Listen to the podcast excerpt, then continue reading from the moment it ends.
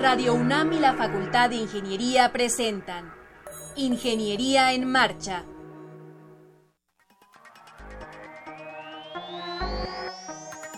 Un espacio dedicado a la divulgación del quehacer de la Facultad de Ingeniería. Ingeniería en Marcha.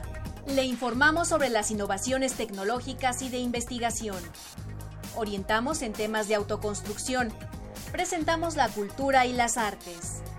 Y compartimos nuestras victorias en el deporte. Ingeniería en Marcha. Un programa pensado para vincularnos con usted. Ingeniería en Marcha.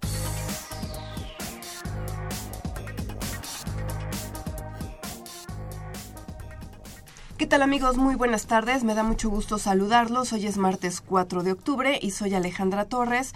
Me da mucho gusto que nos acompañen un mm, día como hoy para tener un programa diverso, muy variado. Y para ello, saludo también con muchísimo gusto a Rodrigo Sepúlveda. ¿Cómo estás, Rodrigo? Ale, muy bien, muy contento de estar con nuestros amigos de Ingeniería en Marcha.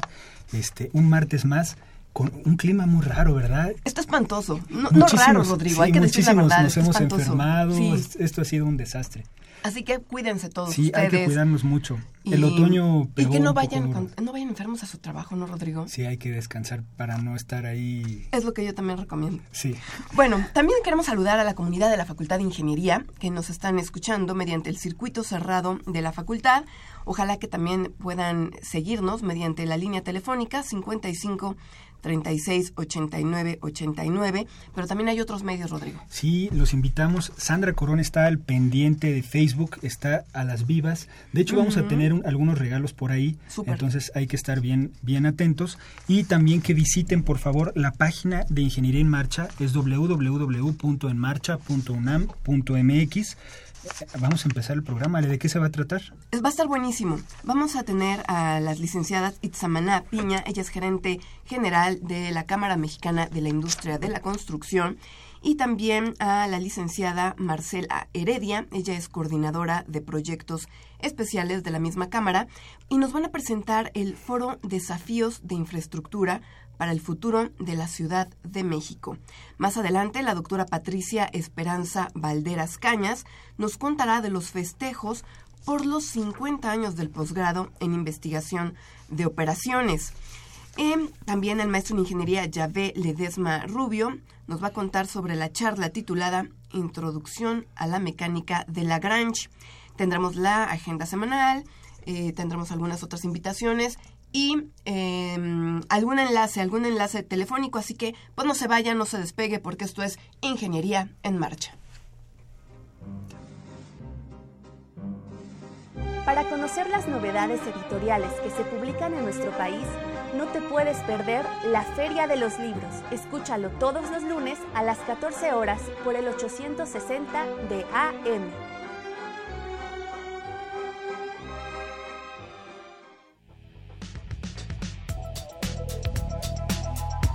Amigo egresado de la Facultad de Ingeniería.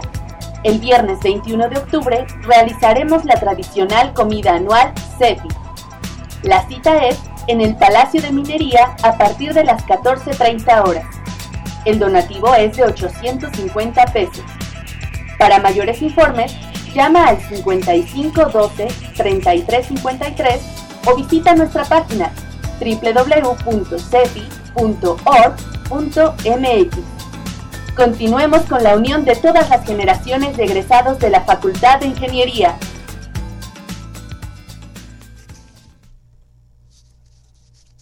Bueno, eh, está, están con nosotros eh, la licenciada Itzamna Piña. Ella es gerente general de la Cámara Mexicana de la Industria de la Construcción, capítulo de la Ciudad de México. Y también está Marcela Heredia, licenciada también, coordinadora de proyectos especiales de la Cámara Mexicana de la Industria de la Construcción, capítulo Ciudad de México. ¿Cómo están?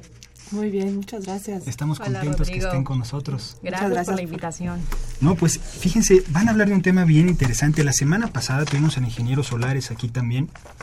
Empezamos a hablar un poco del Foro Desafíos de Infraestructura para el Futuro de la Ciudad de México.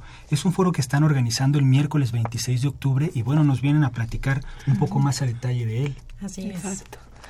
Bueno, de cuentas vivimos en una ciudad que a mí me parece divina, es mágica, pero cada vez se está volviendo más complicado vivir en esta ciudad, ¿no? Y estamos en un momento coyuntural, que o se hace algo o no quiero ser fatalista, Ay, pero va a ser seas, imposible. Pero, sí hay que echarle ganas. Pero va a ser imposible en cuestiones de agua, de drenaje, Sí. de movilidad, de infraestructura, de, de mil y un cosas. Y yo creo que llega un punto en esta vida donde tenemos que dejar de criticar ¿no? y de hablar, que si, la que si el gobierno no hace, que es- estamos en este punto donde van a hacer una asamblea, bueno, se está haciendo una asamblea constituyente, se está planteando una nueva constitución. Claro. Entonces, básicamente nosotros estamos en, la, en el área de la construcción y la CEMIC, Ciudad de México, ha decidido pues, poner su granito de arena y hacer un foro de infraestructura para que realmente este ejercicio, o bueno, o esto que está tratando de hacer el gobierno del DF, pues no quede en buenas intenciones o en demagogias. ¿no? O sea, si tenemos casi 100 hojas de propuesta en la nueva constitución, ¿cómo es posible que nada más seis sean para infraestructura? ¿no? Entonces, yo Claro. creo que hay ciertos temas críticos. Uno de ellos, y pues el foro se está enfocando básicamente a estos tres temas en particular. Uno es infraestructura hidráulica. ¿no? no es posible que el 41% del agua potable de esta ciudad se desperdicie Claro. O el mismo drenaje. Si no seguimos, o sea, si no hacemos algo, pues esta ciudad se va hundiendo. Hay 90 puntos donde se puede inundar la ciudad. Entonces, este tipo de cosas, si eso nos está pasando hoy, ¿qué va a ser de esta ciudad en 5 años, en 10 años, en 20 años? Y no podemos seguir con programitas a corto plazo que nada más están poniendo taponcitos. Porque si queremos seguir viviendo aquí, tenemos que hacer algo. ¿no? El otro tema crítico es la movilidad. ¿Cuánto tiempo de nuestro día, de nuestra vida, nos pasamos en el coche? Esto también hace gente infeliz. ¿No? Entonces, no puede ser. Y estresada, que y el- neurótica. Exacto, Ay, que el promedio sea de 12 kilómetros por hora. Además de la mala calidad de vida que esto significa para los habitantes de la ciudad, pues la contaminación se va al cielo. Entonces son, son puntos que todo va ligado y tenemos que ir pues enfocándonos en cada uno de ellos para hacer esta ciudad un poquito mejor. Y la otra es planeación urbana. Sí, o sea, la ciudad como tal, el DF no ha crecido mucho en los últimos años. Pero hay 6 millones de habitantes que están viniendo todos los días del Estado de México y eso está demandando mayores este, servicios y también mayores costos. Entonces yo creo que es el momento en que todos nos tenemos que interesar y realmente aportar algo para que esto pues no sea un ejercicio fallido y nos Claro. dé algo mejor. Itza, ¿a quién va dirigido? Em, ya nos comentó Marcela que, que va a haber eh, muchos ingenieros involucrados en estas distintas mesas eh, de estas tres áreas tan fundamentales.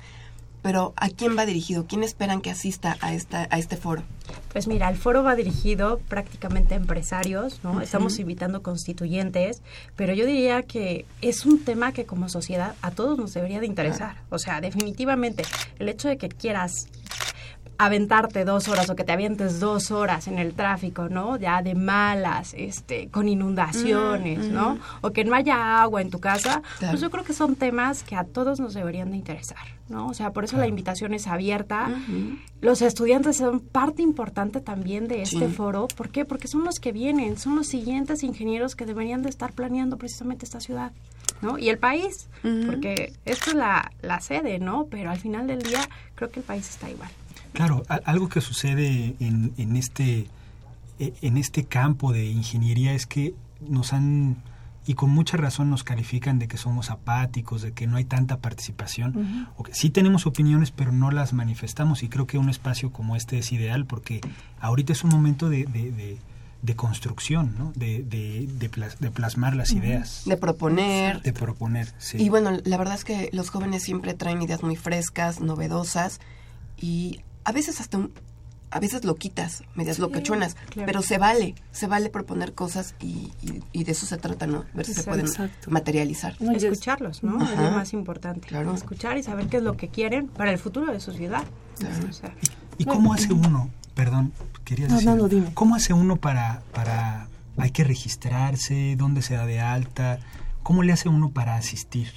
Mira, Rodrigo, tenemos una página de internet en donde pueden hacer sus inscripciones, que Sí. es en semic.org.mx, diagonal foro CDMX, en donde ahí pueden hacer sus registros. Sí. Eh, cabe mencionar que para estudiantes tenemos un costo preferencial que es de 300 pesos. La Mm, verdad es que conocemos ¿no? La- el tema de cuando eres estudiante, ya Claro. cuando entras a, a esos, para empresas afiliadas o em- eh, personas que, que pertenecen a una empresa afiliada a Cámara es de mil pesos y para todos aquellos que no han participado en la Cámara es de dos mil pesos. De acuerdo. ¿Vale? Y bueno, también pueden hablar a los teléfonos 5424-7400, extensión 7064.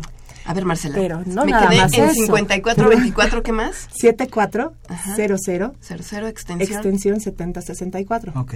Pero además, a los que estén escuchándonos hoy, Ah, tenemos un regalo de cuatro. Este, Unas cortesías. Bueno, cortesías de Ah, cuatro mira qué pases. maravilla. Qué padre. ¿No? Bueno, Sandra, Sandra Corona, entonces nos hizo favor de hacer una publicación. Les pedimos, por favor, quien esté interesado, que eh, conteste esa publicación específica para que eh, eh, se les dé el boleto y puedan asistir.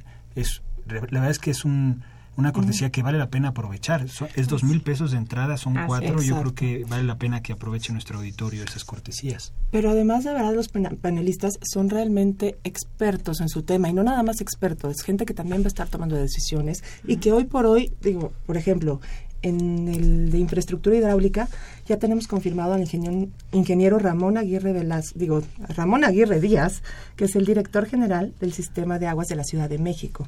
También tenemos confirmado al ingeniero Fernando González Cáñez, que es el director del organismo de Cuenca del Valle de México. pues, con agua. Y bueno, tenemos expertos como el doctor Rafael Carmona, que ustedes bien lo conocen del Sí, Instituto de Ingeniería. ¿no? Sí, Claro. sí, sí. Entonces, sí. ellos estarán aportando en cada uno de los paneles, ¿no? Viendo, más que un foro de presentación, va a ser una mesa de, de diálogo, de, de opinar qué es lo que necesita realmente la ciudad en estos temas. Ok. Cuando termine el foro, ¿va a haber eh, alguna semblanza? ¿Va a haber alguna em, memoria? Sí, la, la idea es que se va a presentar un documento precisamente para que se entregue al constituyente, es decir, estas son como cámaras. Cabe mencionar que no vamos solamente como cámaras, se están sumando el Colegio de Ingenieros Civiles, el Colegio de Arquitectos, la Cámara Nacional. Nacional de Consultoría. Entonces, para decir, oye, los expertos que estamos viendo el tema de infraestructura, estamos analizando que la Constitución necesita tener por lo menos estos temas, ¿no? Entonces, va a ser la entrega precisamente a los, co- a los 100 constituyentes para que por lo menos lo contemplen. Mm. Es momento de alzar la voz. Sí, claro. Sí, claro, claro. No, En ese sentido, eh, a mí me gustaría destacar que, que también dentro de sus panelistas está un diputado constituyente. Están dos. Eh, es que me voy a referir ahorita a, a él, este, Itza. Se trata del ingeniero Javier Jiménez Espriu, egresado de la Facultad de Ingeniería de la UNAM. Em, y bueno, es, es, es relevante que, que esté presente porque es una persona de amplia experiencia, tiene mucho que opinar, que decir, y además es diputado constituyente. ¿Quién es el otro, Itza? El otro está Gabriel Cuadri.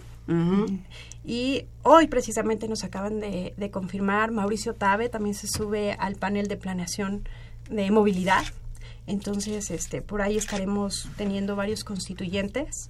¿no? Y a- al momento de las conclusiones, la idea es poder sumar a más. Al final del día, ellos son los que necesitan escuchar estas, estas mesas. Claro. Claro, claro. Sobre todo que estén presentes. Ni siquiera eh, sería necesario que todos hablaran, pero que estén escuchando la opinión del resto de expertos y demás sería ideal, ¿no? Porque se necesita ingerir sobre ellos. Yo creo que parte de eso es parte del objetivo de este foro es realmente eso, ¿no? Se está haciendo este esta asamblea todos los constituyentes pues, se tienen que permear un poquito de los temas, ¿no? Y qué mejor que en un foro que le van a invertir ocho horas, pero realmente van a estar oyendo a expertos hablando de las materias más críticas de esta ciudad. Entonces, para que realmente tratemos de ampliar ir a la médula de los problemas y no que todo se quede. Claro, que puedan sensibilizar a la gente que va a tomar decisiones. Exacto, y ese que es el objetivo. a veces no, no son ingenieros, no tienen por qué serlos, pero sí deberían de tener asesores especialistas en temas de ingeniería, que es el tema que en esta ocasión nos ocupa, y que les puedan ampliar eh, con información veraz oportuna de lo que se trata, ¿no? Exactamente. Y realmente yo creo que es bien importante que toda la población de esta ciudad se involucre en este tipo de temas, ¿no? Sí puede ir al foro, sí puede hablar con sus constituyentes, con, o sea, con sus representantes, o sea, que realmente se haga una cuestión de presión social para que esto pues, Pues quede lo mejor posible y haya óptimo, ¿no? una para que tengamos un mejor funcional. futuro. O sea, a final de cuentas es para tener un mejor futuro. Seguro. Entonces, yo creo que es algo muy importante en este momento. Sí le, le pido a todo el público Que se y que involucre. asistan, ¿no? de alguna Recuérdanos, forma, recuérdanos ¿no? la fecha, eh, Marcela. Es el 26 de octubre y va a ser en el Fiesta Americana en Reforma. Reforma. Empieza a las 8 de la mañana, incluye desayunos, después hay un break para canapés, este y bueno, va a estar de lo más interesante. Y lo mejor creo- es que los tenemos a todos ahí. ¿no? Y ahí están todos concentrados. Exacto. Bueno, pues no se les olvide miércoles 26 de octubre en el Hotel Fiesta Americana Reforma y es el foro Desafíos de Infraestructura para el Futuro de la Ciudad de México. Itza, ¿te parece si nos recuerdas los números telefónicos, Claro la página web? Claro que sí. El teléfono es el 5424-7400, extensión 7064, o la página de internet en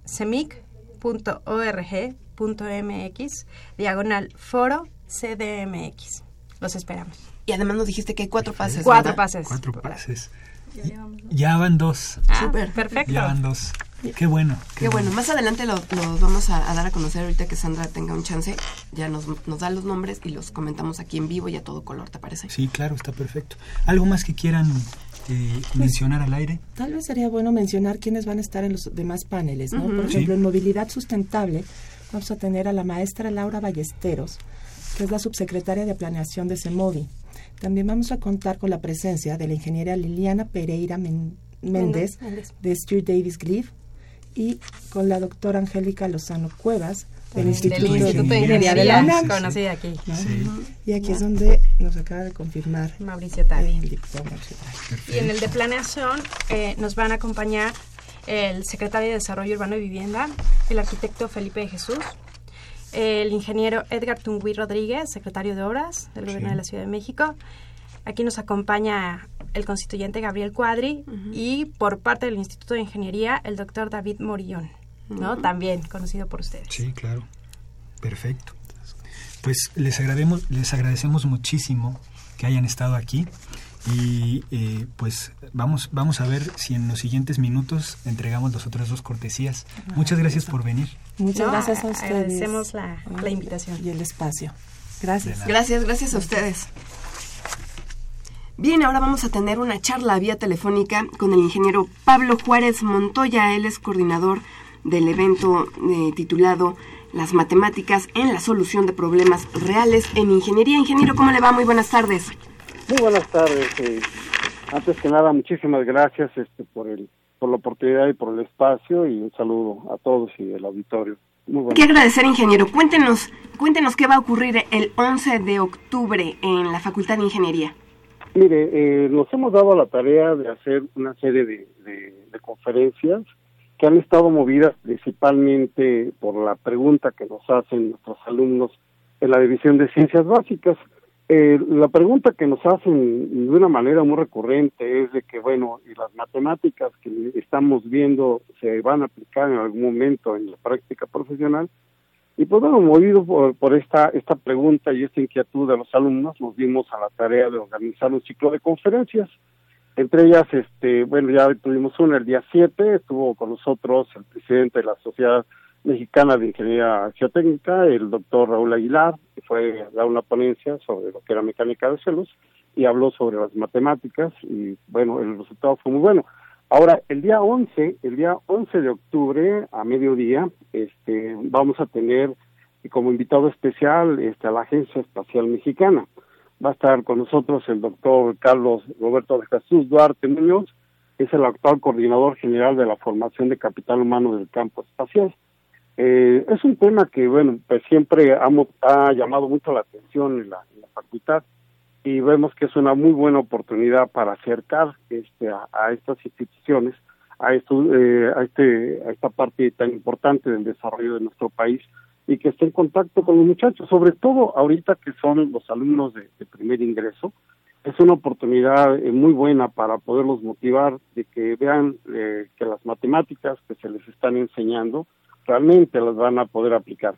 Entonces, eh, este va a estar con nosotros la Agencia Espacial, eh, va a estar también, mm, contamos con el apoyo de, también del, eh, del Instituto de Ingeniería de la UNAM, porque hemos visto de que finalmente esta actividad tratamos no solamente de que tengan la ponencia, que bueno, ese es la, el principal motivo, pero deseamos que también a los alumnos se les pueda vincular con otras con otras instituciones y otras asociaciones. Entre estos, bueno, pues está el Instituto de Ingeniería, este, estamos realmente muy agradecidos con Isabel Chávez, que es el jefe de la unidad de, promoción y comunicación, que llega, pues hace promoción de lo que es el Instituto de Ingeniería, a los muchachos les da información, les indica qué es lo que, cómo pueden acercarse al Instituto, Instituto de Ingeniería. Pero Esteban Palma Bautista, que es el actual coordinador general de la vigésima quinta Asamblea de Generaciones de la Facultad. Vemos que es muy importante de que también nuestros alumnos empiecen a conocer la vida gremial y que se trate de integrar. Entonces, la presencia del ingeniero este, es muy importante, hace una invitación precisamente para que se puedan agrupar eh, contamos también este también con la generación 79, a la cual también somos parte. Somos un grupo de ingenieros que estamos muy preocupados y pues participamos este, de una manera muy activa en la formación, haciendo pues las conferencias, estar participando, estar acercándonos con muchachos. Y bueno, pues esta es una manera de poder regresar y contribuir todo lo que hemos recibido de nuestra alma mater. Y pues este, por supuesto, el apoyo que hemos tenido por parte de la, de la unidad a través de del ingeniero El Castañeda, que es nuestro coordinador, y por supuesto el jefe de la división, el doctor Gerardo René Espinosa. Esto va a ser por la mañana, este, y por la tarde, esto está diseñado este, para que eh, los muchachos, eh, nuestros alumnos de la, de la tarde puedan asistir a las conferencias en la mañana. Eh, y por la tarde, y por la tarde tenemos este, dos ponentes. Va a estar con nosotros el ingeniero Armando Gallegos, el día 11 también, a las 5 de la tarde, el ingeniero Armando Gallegos Suárez. Él fue incluso este presidente de la Sociedad este, Mexicana de Ingeniería Sísmica. Él es un especialista en el área en el área de estructuras y así de que pues va a hablarles un poco también a muchachos sobre esto y la aplicación de las matemáticas lo vamos a conjuntar también con este otro otro gran especialista que tiene muchos años trabajando sobre el problema del agua, que es el ingeniero Agustín Francisco Correa Campos. Ellos, este, él incluso está eh, se vincula también con lo que es educación continua. Y de forma, él constantemente está dando los cursos ahí en educación continua. Tenemos algunos proyectos ahí este, eh, con él y pues eh, se acerca precisamente para poder hablarles a los muchachos del problema del agua. Aparentemente esta conferencia podría no tener ninguna relación entre una parte lo que es estructuras o son temas muy diferentes, pero finalmente, y el agua, pero finalmente lo que nos, nos convoca es precisamente para que los muchachos vean que las matemáticas tienen una aplicación y una aplicación real. Así de que eso es lo que pensamos hacer muy a grosso modo este, en nuestro ciclo de conferencias y la respuesta ha sido muy buena, muy, mucho, muy buena. Qué bueno, ingeniero, qué bueno, porque es mucho el, el que hacer, es mucho lo que se tiene que organizar y pues es para que los chicos de primer ingreso de la Facultad de Ingeniería tengan más claro para qué les va a servir las, las matemáticas en un futuro y por lo pronto recordarles que es, estas conferencias serán el 11 de octubre a las 17 horas en el auditorio Sotero Prieto. Y la que nos comentaba de la Agencia Espacial Mexicana, de igual manera va a ser el 11 de octubre, pero a las 12 horas. Ojalá que sea todo un éxito, que los jóvenes salgan motivados, contentos y que quieran un poquito más a esa condenada asignatura tan compleja que a veces resulta las matemáticas. Sí, sí, sí. De hecho, esa era precisamente la idea de que, eh, pues, romper un poco con ese paradigma eh, entran muchachos de primer ingreso, este, llegan todavía pensando de las matemáticas como a veces no como una herramienta y una herramienta muy poderosa que finalmente es lo que vamos a tener como un elemento principal para poder resolver este todos los problemas y esto pues lo aterrizamos a problemas reales lo aterrizamos a, al problema de tratar de solucionar algunos problemas muy puntuales que eh, atañen al país por ejemplo, en la agencia espacial, bueno, pues estaremos hablando de la comunicación, que la comunicación es vital. En nuestro territorio, todo el país, gran parte del desarrollo se debe precisamente, uno de los factores precisamente la comunicación. Y qué mejor que lleguen de la agencia espacial y pues nos hablen, nos hablen los muchachos de una manera ya muy directa de lo que se está haciendo y se sienten también orgullosos de lo que estamos, de lo que se está haciendo en nuestro país. Así es, ingeniero. Yo le agradezco muchísimo que nos haya hablado sobre estas tres grandes conferencias y pues que más adelante venga al programa y nos diga de algunos otros proyectos que tenga en mente, ¿le parece? Me parece muy bien, al contrario, le agradezco mucho la atención y claro, aceptamos la invitación. Pues muchísimas gracias, gracias al ingeniero Pablo Juárez Montoya, coordinador del evento Las Matemáticas en la Solución de Problemas Reales en Ingeniería. Gracias, buenas tardes. Buenas tardes, muchísimas gracias, hasta luego.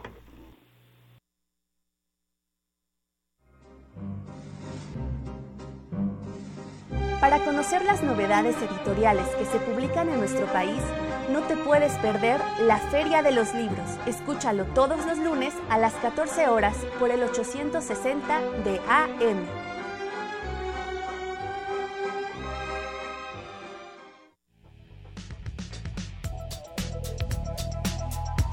Amigo egresado de la Facultad de Ingeniería, el viernes 21 de octubre realizaremos la tradicional comida anual CEFI. La cita es en el Palacio de Minería a partir de las 14.30 horas. El donativo es de 850 pesos. Para mayores informes, llama al 5512 3353 o visita nuestra página www.cefi.org.mx. Continuemos con la unión de todas las generaciones de egresados de la Facultad de Ingeniería. Amigos, y estamos de regreso con ustedes, les queremos recordar que esta semana, de hecho todavía hasta el 7 de octubre, está el registro de aspirantes para el Programa Único de Especializaciones 2017-2. Para, los invitamos a que, a que si están interesados se registren. Las entrevistas van a ser a partir del 10 de octubre hasta el 21, pero el, el, el, periodo de registro de aspirantes culmina el 7 de octubre. Así que los invitamos, les recordamos la página para los trámites es www.ingeniería.unam.mx diagonal SPIFI y también pueden consultar información en www.ingeniería.unam.mx diagonal tilde especialización. Entonces los invitamos si están interesados a que hagan registro de su, si, si, quieren ser aspirantes que se registren ahí. Y ahorita en cabina está con nosotros el maestro Yahvé de la introducción a la mecánica de Lagrange. Va a haber una charla. Ya ve cómo estás. Buen Hola, buenas tardes. Buenas Bienvenido. Tardes. Muchas gracias. Eh, justamente es para realizar la invitación para esta conferencia. Eh, va a ser el día 10 de octubre. Si no me recuerdo es a la 1.30 de la tarde. Uh -huh. Y el tema principal será eh, Introducción a la mecánica de Lagrange. ¿Qué es la mecánica de Lagrange, ya ve? Muy bien. Eh, durante mucho tiempo escuchamos acerca de, dentro de mecánica clásica de la mecánica de Newton y, es la base de lo que se enseña dentro de ciencias básicas. Dentro de lo que es mecánica de Lagrange, 100 años después casi, empieza a ser un planteamiento ya no eh, dirigido por las fuerzas, sino por un concepto de energía. Entonces ya no tiene que ver cómo las fuerzas empujan a los cuerpos, sino más bien cuál es el estado energético del cuerpo. Estamos hablando que Lagrange, eh, un gran matemático, veía la mecánica como matemática pura. Eh, tal vez eh, se haya escuchado hablar de algunas eh, aplicaciones de sus matemáticas para encontrar máximos y mínimos. Sí. Resulta que eso es justamente para poder desarrollar la mecánica, ver cuál es el camino más corto, ver cuál es el que ocupa la menor energía. Es un planteamiento completamente distinto, empieza a, a desarrollar el concepto de trabajo, trabajo virtual, y llega a las mismas conclusiones de Newton. Eh, no hay tanto problema. Sigue funcionando la mecánica de Newton, pero es una aproximación analítica. Es más, ya no le llaman mecánica clásica, le llaman mecánica analítica. Eh, con un poco más de elementos eh, se llega hacia la mecánica de Hamilton, que estamos hablando ya un paso de la mecánica relativista. Es el, el, una forma de poder generar los modelos más fácilmente, hablando ya no de fuerzas que ocasionan los movimientos, sino hablando de energía que posee el cuerpo. Entonces no contradice los principios de Newton, pero sí los ve de una óptica distinta, ¿no? Se acerca de una forma distinta. Sí, porque ya no necesita solo de las fuerzas, ya habla de un concepto que es fuerzas generalizadas. Puede ser alguien empujando, puede ser que sea un solo cuerpo, pueden ser múltiples cuerpos. La generaliza que pueda no solo ver a una partícula, sino pueda ver a un todo. En sí se basa en las matemáticas de, de Euler, en la variación de parámetros, en la, eh, ¿cómo le llamaban? Cálculo de diferencias finitas. Todo esto lo empiezan a agrupar y justamente Lagrange llega al desarrollo de esta mecánica analítica. Eh, ya, eh, digamos, Lagrange nació en Italia, estuvo mucho tiempo con la Academia de Turín desarrollando todo lo que era matemático, era el segundo más grande matemático de su época. Primero estaba Euler, después podríamos decir que estaba Lagrange. cuando Euler se va a la corte rusa, Euler eh, deja vacante el espacio en Prusia y es ocupado por Lagrange. Y ahí es donde desarrolla toda esta parte de la mecánica analítica. Después, eh, ya cuando termina su, eh, su espacio en Prusia, pasa a Francia y es el encargado, en cierta medida, del sistema internacional. Bueno, la parte que era del Buró de, Mediciones de Francia en aquella época, después de la Revolución Francesa. Entonces, es grande su importancia, es grande su impacto, y muchas veces no llegamos a escuchar mucho de este tipo de mecánica. Eh, Newton domina, Newton funciona muy bien, con Newton construyó puentes, pero hay otra forma de ver a esta mecánica también, que es a través de esta forma energética. Ya ve, ¿por qué es importante hacer este tipo de, charlas para los estudiantes de la Facultad de Ingeniería? Muy bien. Eh, justamente en la versión que se ve muchas veces en la facultad eh, predomina Newton. Eh, al realizar los estudios de posgrado, de repente me encontré con que Newton sí podía resolver cierto tipo de problemas, pero no podía cuando ya estaban siendo muy complejos los sistemas. No podía ir resolviendo cada una de las partes. Necesito una herramienta más potente para poder atacar a múltiples cuerpos. Y en alguna conferencia internacional eh, fue, oye, ¿has probado la mecánica analítica? Y es del dominio público, se puede encontrar en cualquier libro de física el detalle es justamente poder llegar a profundizar acerca de esos temas. En, las materias a lo largo de la carrera se va diciendo, ah, muy bien, ahí el método de trabajo y la energía. Se conoce, se resuelven problemas, pero no se sabe cuál es su origen muchas veces. Más adelante, en materias más especializadas dentro de ingeniería mecánica, se utiliza algún método de Lagrange.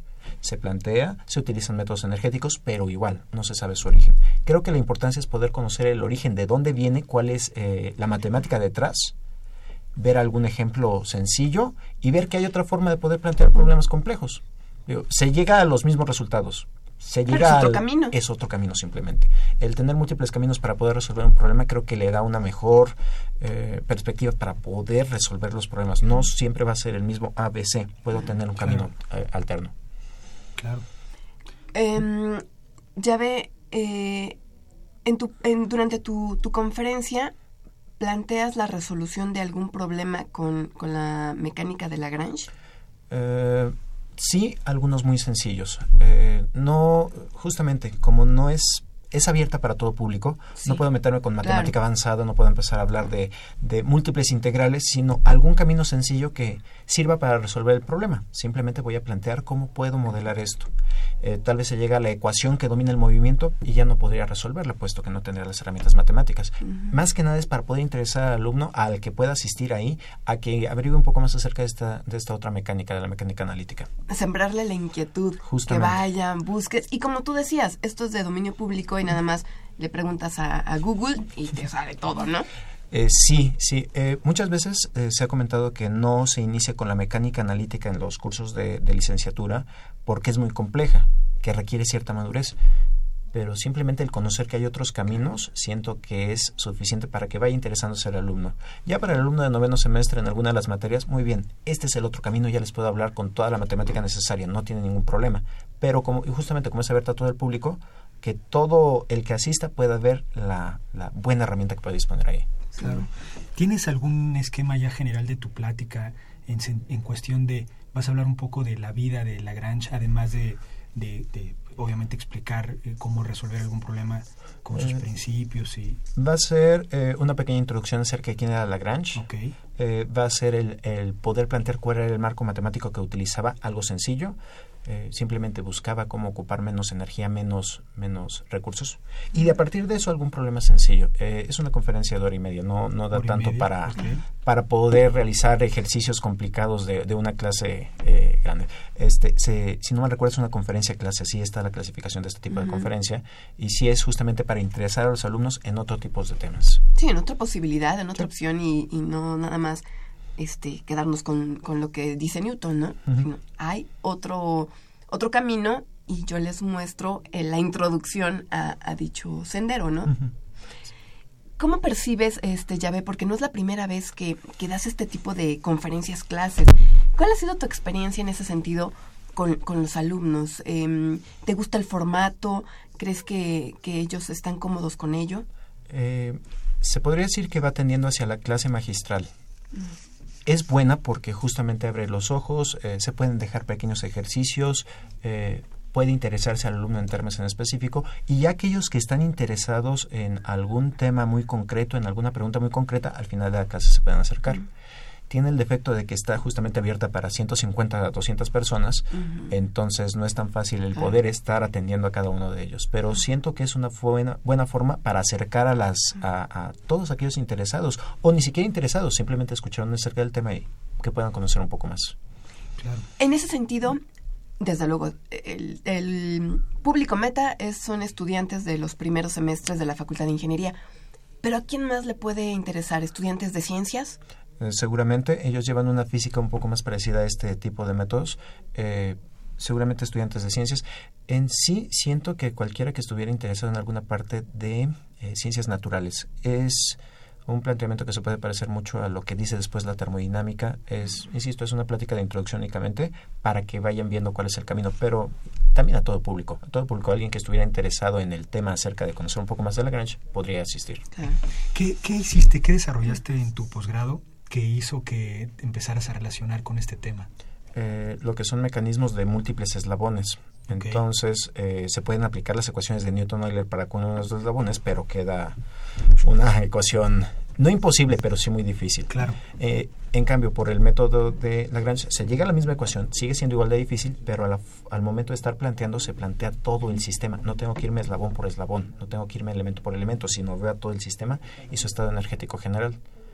Eh, y realmente fue irlo descubriendo al, al, momento de irlo necesitando. Necesito una herramienta igual de potente que me lleve a los mismos resultados, pero que sea más fácil de o programar o resolver o plantear simplemente, que pueda imaginarme mejor qué está pasando en cada uno de estos elementos. Claro, te permitió entonces aplicar y poder resolver, digamos, el problema que se te presentó fue de bote pronto, tuviste que, que averiguarlo. Sí, y ya había escuchado en algún momento de ella, pero sí. hasta el momento en el cual en una conferencia fue, llevas buen camino, sí, pero mejor trata de utilizar una herramienta más potente. Hasta ese momento me di cuenta de cuáles eran las utilidades de ese tipo de mecánica. Claro. Entonces, creo que ese es justamente el fin de este tipo de conferencias, el que se sepa que hay otras opciones. Claro. En, en tus clases supongo que das clases de alguna mecánica. Eh, sí, de, de, mecánica desde segundo semestre hasta noveno semestre. ¿Y utilizas, eh, utilizas a Lagrange? ¿Has tratado de inducirle a los alumnos este motivarlos en el tema? Eh, sí, justamente en los de primer semestre únicamente al resolver problemas sencillos eh, no se ve toda la herramienta porque apenas está en formación, claro. pero con los de octavo noveno semestre en algunas de las materias que ya son de tronco terminal ahí ya es posible, ya llevan una madurez en la cual muy bien otra forma de resolverlo. Y eh, siento que la toman muy fácilmente, ven que cuáles son las cualidades, ven cuáles son los defectos de este tipo de aproximación, pero les gusta porque es una forma más de resolver el problema. Ya no tienen que irse siempre por el mismo camino. Claro, entonces lo han tomado, digamos, con entusiasmo, sí. lo han podido aplicar. Sí, sí. Eh, para alguna materia que es ya de último semestre de ingeniería mecánica, vibraciones mecánicas, hay un momento en el cual se puede utilizar muy bien este tipo de mecánica para plantear cómo se dobla una viga, para plantear a partir de ahí puedo plantear lo que son sólidos, puedo plantear fluidos, se puede, se puede extender mucho y siento que ha sido desaprovechada, que no, no se ha tenido tanto contacto o que no lo han visto tan, tan abiertamente. Existe, claro. está ahí y es una muy buena herramienta. Claro. Muy bien. Oye, Yabe, pues te agradecemos muchísimo que, que hayas venido al programa, que mm. nos hayas dado esta, esta panorama. Y pues recordarle al auditorio que vas a estar el 10 de octubre a las 13.30 horas hablando sobre la introducción a la mecánica de Lagrange. Esto es en el auditorio Javier, no, Sotero Prieto, ¿verdad? En, so, eh, en el conjunto sur de la Facultad de Ingeniería, así es. En, en el, el, auditorio Sotero Prieto, uh -huh. desde luego la entrada es libre y ojalá que mucha gente que, que no esté a lo mejor tan, tan eh, vinculada a estos temas, pero que a lo mejor quiera, quiera conocer un poco más de ellos, pues se acerque y también bienvenido, ¿no? Así es. Mm, creo que va a ser una buena forma de conocer un poco más acerca de este tema. Claro. Pues muchísimas gracias, muchas, muchas gracias al maestro en ingeniería Yahvé Ledesma Rubio. No se pierda su charla titulada Introducción a la mecánica de Lagrange. Para conocer las novedades editoriales que se publican en nuestro país, no te puedes perder la Feria de los Libros. Escúchalo todos los lunes a las 14 horas por el 860 de AM.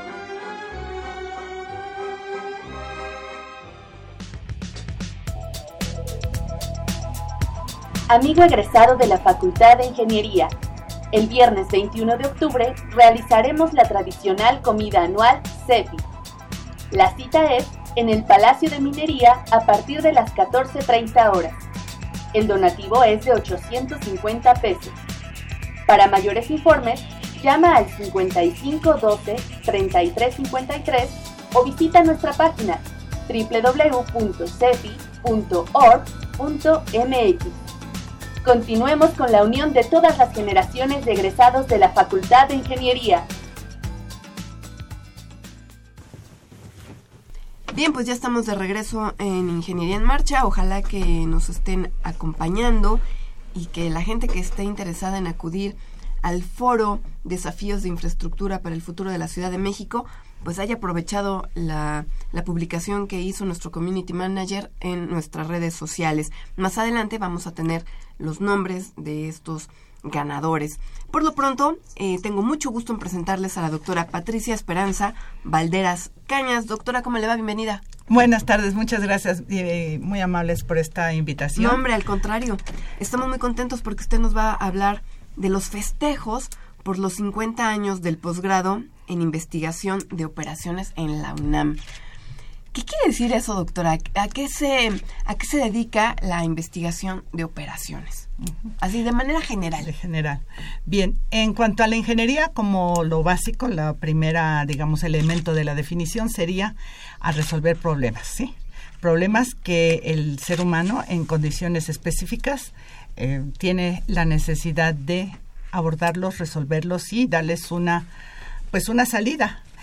En el caso de optimización, que sería para la, un área de la investigación de operaciones, sería la mejor solución de ser posible, la solución óptima, aunque esta es difícil de encontrar. Entonces, en general, la investigación de operaciones se va a preocupar por abordar problemas del mundo real, en donde se tienen recursos, pero se tienen restricciones sobre los recursos, pero hay metas. Que regularmente eso siempre ocurre, ¿no, doctora? siempre hay limitaciones y nunca hay dinero para ciertas cosas. Sí, sí, en general hay metas, hay objetivos, hay criterios para aceptar o rechazar algo y también hay un conjunto de restricciones, o sea, bastantes restricciones para la toma de decisiones, ¿no? Que sería el otro ámbito de la investigación de operaciones. También estaríamos viendo otra rama, por ejemplo, la de manejo de inventarios, ¿no? Mm. Buscar la cantidad óptima de un pedido para un almacén en donde se equilibre el gasto entre mantener y tener faltantes.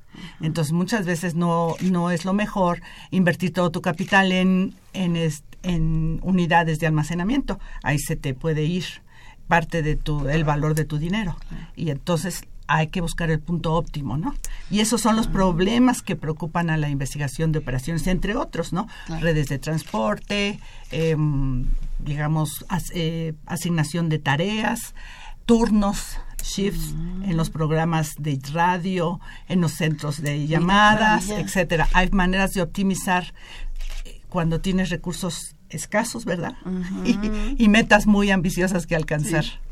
De hecho, esta área atrae a, muchos profesionistas, ¿verdad? Han venido de, diferentes formaciones, con diferentes ópticas, hablan de transporte, de ingeniería industrial, de mecánica. Es un área que atrae eh, a, una amplia variedad de profesionistas. Sí, nosotros acá estamos adscritos al Departamento de, Ingeniería de Sistemas, eh, concretamente investigación de operaciones, que es lo que nos ocupa por el marco de los 50 años del posgrado en investigación de operaciones.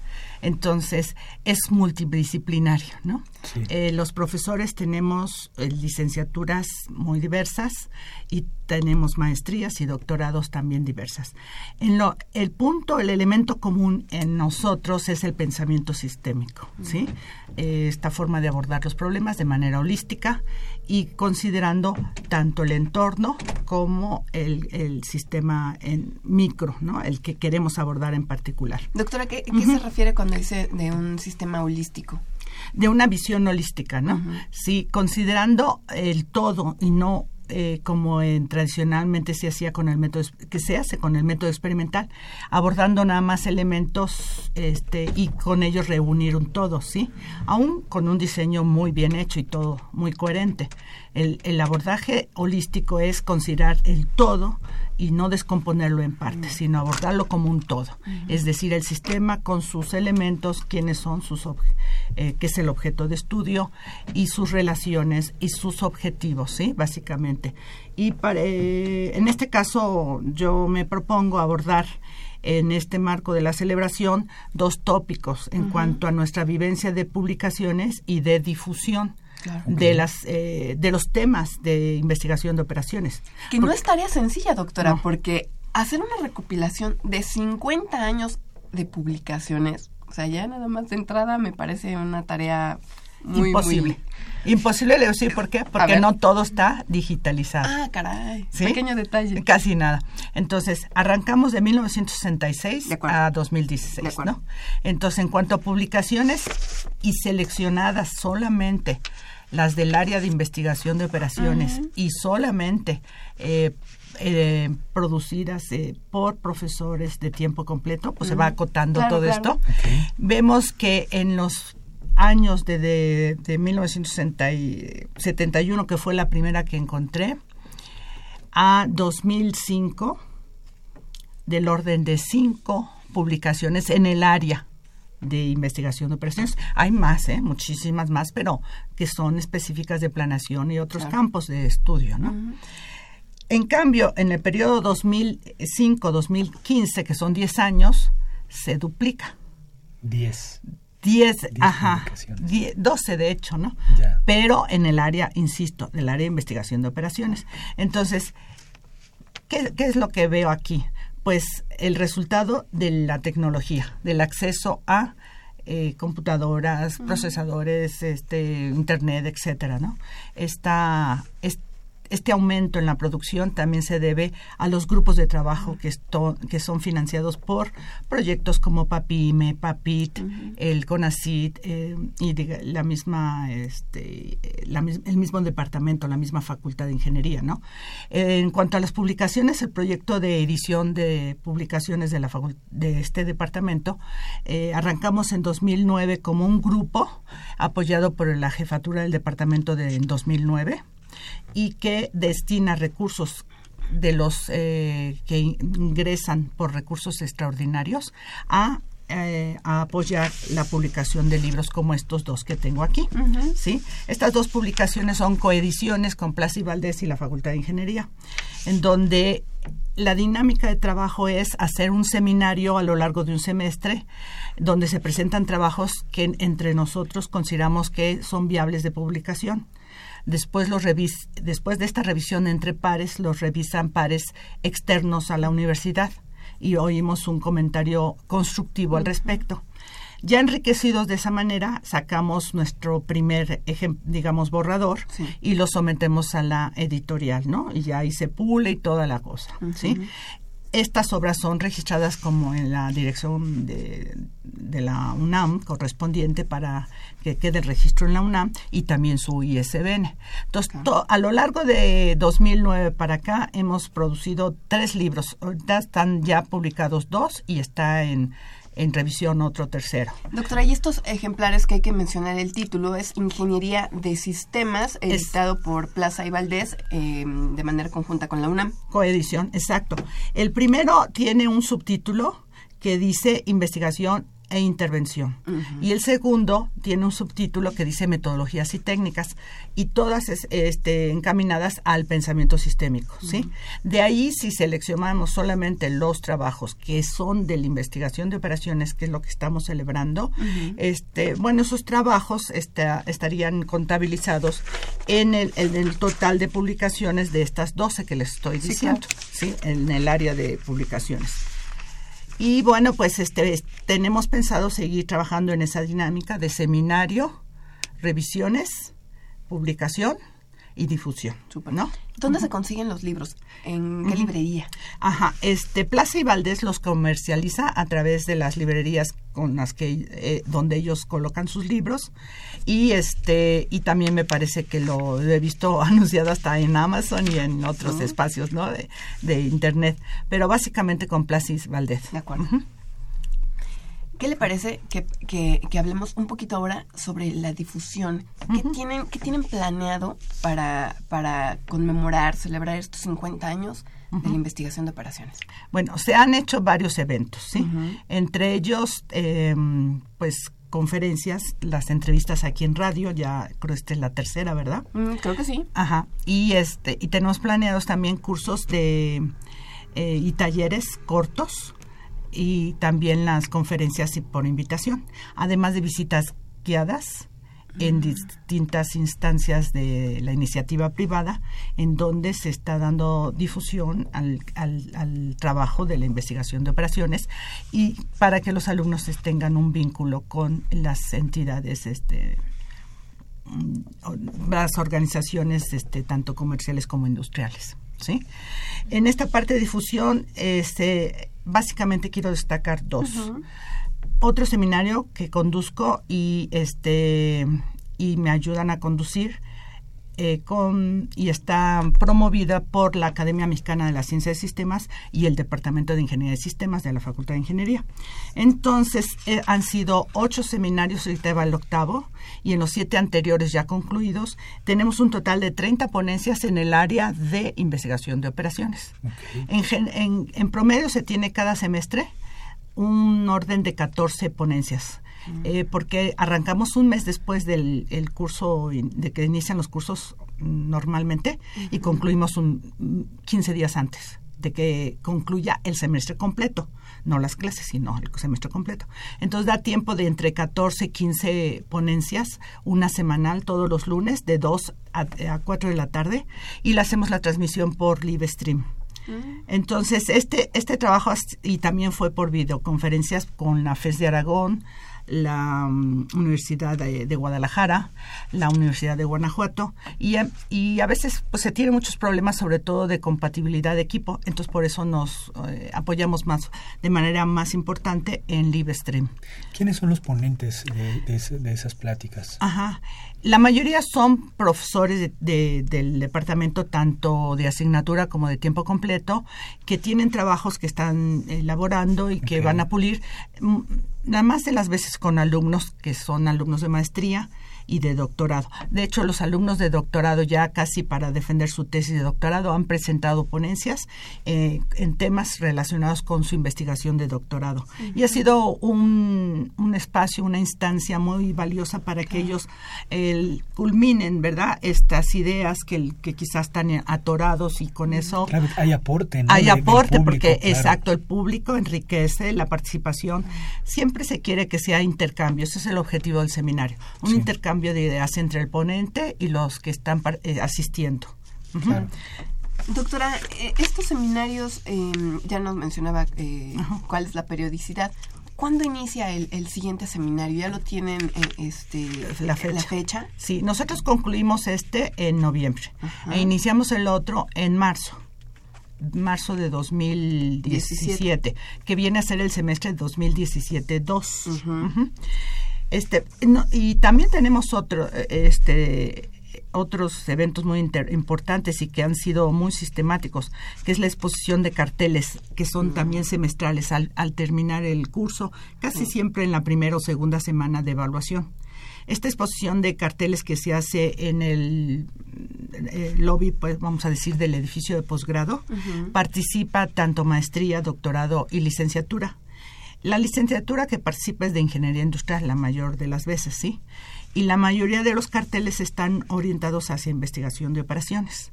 Participan los profesores que son promotores, ¿verdad? Como la doctora eh, Idalia Flores de la Mota, que es la jefa del departamento, y otros profesores como Aida Huerta, Francis Soler, Esther Segura, eh, Ann Wellens. Yo también he participado eventualmente y creo que es una instancia de difusión muy valiosa también porque los chicos están ahí presentes, eh, expon, le platican a la gente que se acerca sobre la temática que están exponiendo y reciben una retroalimentación vía preguntas o comentarios. Desde luego. Doctora, le agradecemos muchísimo. El tiempo aquí vuela, vuela, pero este, si se nos pasó preguntarle algo, tenemos todavía un, espacio para que para que lo pueda este, Ay, les agradezco mucho. Yo mi agenda este y mis objetivos ya ya los cumplí. Perfecto. Completos, ¿no? De acuerdo. Eh, yo solamente quisiera eh, agradecer a la doctora Idalia este gran esfuerzo que está haciendo por divulgar las actividades del departamento. Y yo creo que de parte de la comunidad ha recibido un fuerte apoyo. Qué bueno. Eso es todo. Qué, bueno, pues muchas gracias, doctora. Eh, pues el espacio sigue abierto. Si, si desean hacer alguna invitación en particular, pues eh, ya se saben el caminito y con muchísimos gustos los vamos a recibir. Sí, este, tenemos en lo inmediato la asistencia de una este, investigadora de Colombia que va a dar un taller, ¿verdad? Un taller de em, también de investigación de operaciones en los próximamente y que grado en investigación de operaciones que se puede googlear ahí en, la página de la UNAM. Y ahí están los anuncios. Pues le agradecemos muchísimo, muchas gracias a la doctora Patricia Esperanza Valderas Cañas por todo este resumen que nos hizo tan concentrado sobre los 50 años de la investigación de operaciones en la UNAM. Muchísimas gracias. Muy amables, hasta luego y gracias por su invitación. Gracias, doctor. Agenda semanal. La División de Ingenierías Civil y Geomática organiza el ciclo de conferencias Alternativas de Solución a los Problemas de Infraestructura Prioritarios en la Megalópolis, que se estará llevando a cabo hasta el 5 de octubre en el auditorio Javier Barrosierra del edificio principal. Creadores Universitarios es un programa cultural dedicado a la innovación y conocimiento en la UNAM. Se transmite de lunes a viernes a las 19 horas en Foro TV Canal 4. Aplicaciones de las funciones logaritmo exponencial es la conferencia clase que tendrá lugar el miércoles 5 de octubre a las 13 horas en el Auditorio Sotero Prieto, ubicado en el conjunto sur de la facultad. Los invitamos a la exposición pictórica La fuerza de la superación en color que se estará exhibiendo hasta el 21 de octubre en la Galería de la Biblioteca Enrique Rivero Borrell, ubicada en el conjunto sur de la facultad. La Sociedad Botánica de México presenta la exposición Las plantas mexicanas, historia natural y cultural a través del agave. Se estará exhibiendo hasta el 30 de octubre en el Palacio de Minería, Tacuba número 5, en el Centro Histórico. La entrada es libre. Los esperamos a la presentación de Cuentos para el Encuentro, en la que se contará con la presencia de narradores nacionales e internacionales. La cita es el viernes 7 de octubre a las 13 horas en el Jardín de las Vías de la Facultad de Ingeniería. Y bueno, también queremos agradecer a Crisóforo Torres Romero y a Serendipio López C. Ellos vía Facebook, em, pues ya son ganadores de estas dos cortesías que ofrecieron nuestras invitadas del primer bloque al foro Desafíos de Infraestructura para el Futuro de la Ciudad de México. Entonces, pues Crisóforo y Serendipio ya tienen sus Su entrada. Qué bueno que aprovecharon. Así es, qué maravilla. Pues se nos acabó el programa, Rodrigo. Se acabó. Muchas gracias, muchas gracias por, por haber hecho esta nueva emisión. Vamos a dar los créditos a Pedro Mateos en la producción, a Sandra Corona en las redes sociales, a José Luis Camacho en la página web. Y les esperamos el próximo martes en una emisión más de Ingeniería en Marcha y un agradecimiento especial porque ya me está haciendo ojitos este pícaros a Socorro Montes en los controles técnicos. Muchísimas gracias, Coco. Radio UNAM y la Facultad de Ingeniería presentaron Ingeniería en Marcha.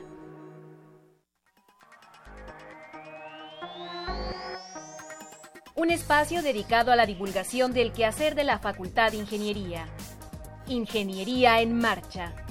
Le informamos sobre las innovaciones tecnológicas y de investigación. Orientamos en temas de autoconstrucción. Presentamos la cultura y las artes. Y compartimos nuestras victorias en el deporte. Ingeniería en Marcha. Un programa pensado para vincularnos con usted. Ingeniería en Marcha.